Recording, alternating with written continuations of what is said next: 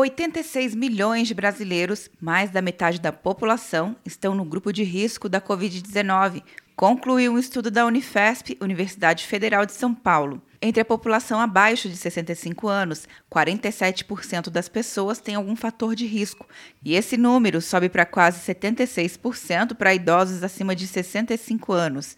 Para um dos coordenadores da pesquisa, o professor da Escola Paulista de Medicina, Leandro Rezende, o estudo mostra que o isolamento social é a melhor forma de prevenir as mortes por Covid-19.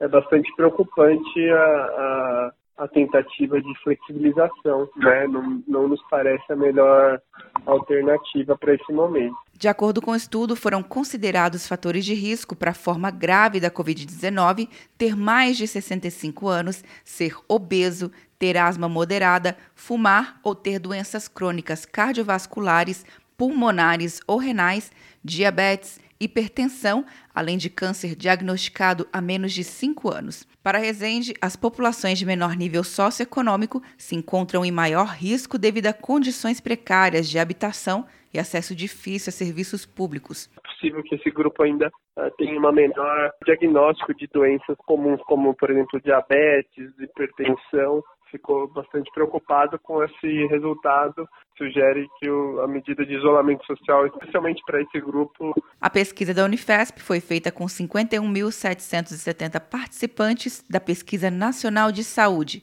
realizada pelo IBGE. Quer um ano sem mensalidade para passar direto em pedágios e estacionamentos? Peça a Veloy agora e dê tchau para as filas. Você ativa a tag, adiciona veículos, controla tudo pelo aplicativo e não paga mensalidade por um ano.